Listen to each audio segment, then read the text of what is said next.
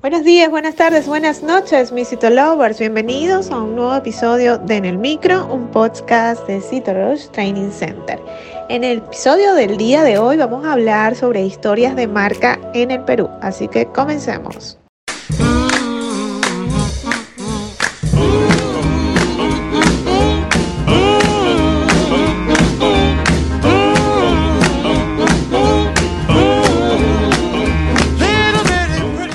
Los resultados de corto plazo nunca son un indicador confiable. Taco Bell en el Perú tuvo unos impresionantes primeros meses de ventas, antes de cerrar por falta de clientes. Las cadenas Wong e Iraoka empezaron lentamente a ganar clientes hace más de 50 años.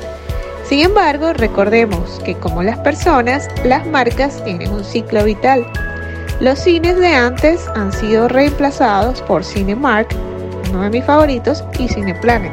Antes comprábamos televisores Zenith y ahora usamos televisores Sony. Hogar, antes en el Perú, había sido reemplazado por lo que ahora se conoce como Saga y Replay.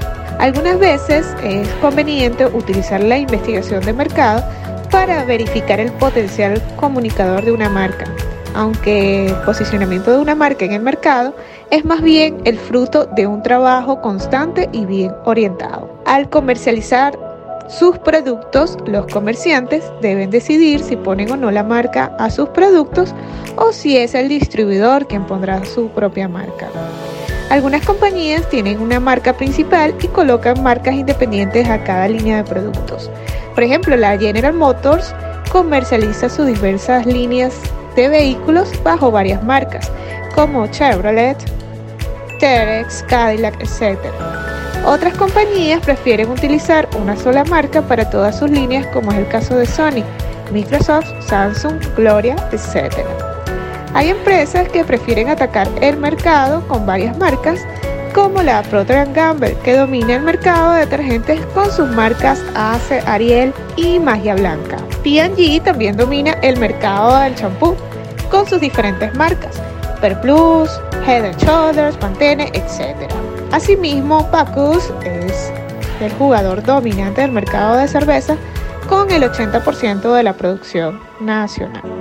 Por otro lado, Black Decker tiene su línea de menor precio bajo la marca de Wolf.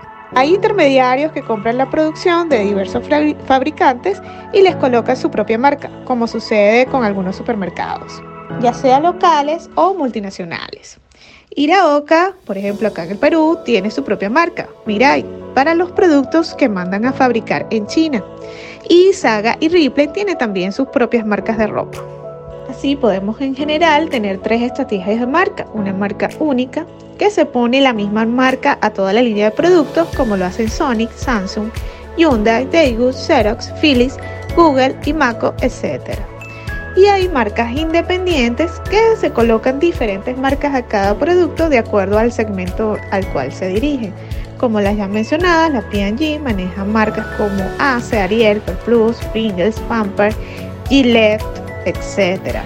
Alicor, acá en Perú, tiene Cafetal, Fina, Bar, Primor, Beauty, Nicolini, Don Vittorio, Mi Mascot, etc.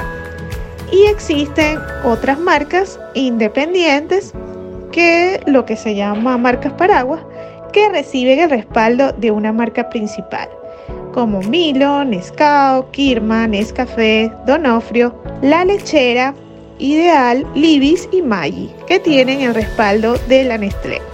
La consideración principal a tenerse en cuenta para el diseño de una política de marca es que la marca transmita la imagen del producto y establezca una comunicación con el consumidor. Por lo tanto, la marca es un importante factor en el posicionamiento frente al segmento objetivo y frente a la competencia. Y si te gustó en el micro, la mejor manera de apoyarnos es que compartas este podcast con tus amigos.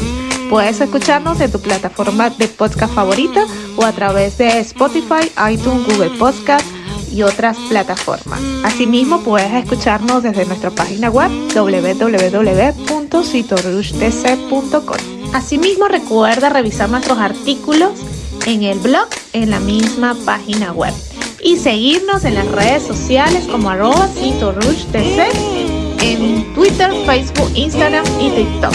Y suscribirte al canal de YouTube. Mi nombre es Dai García y soy CEO and founder de Cito. Hasta una próxima emisión.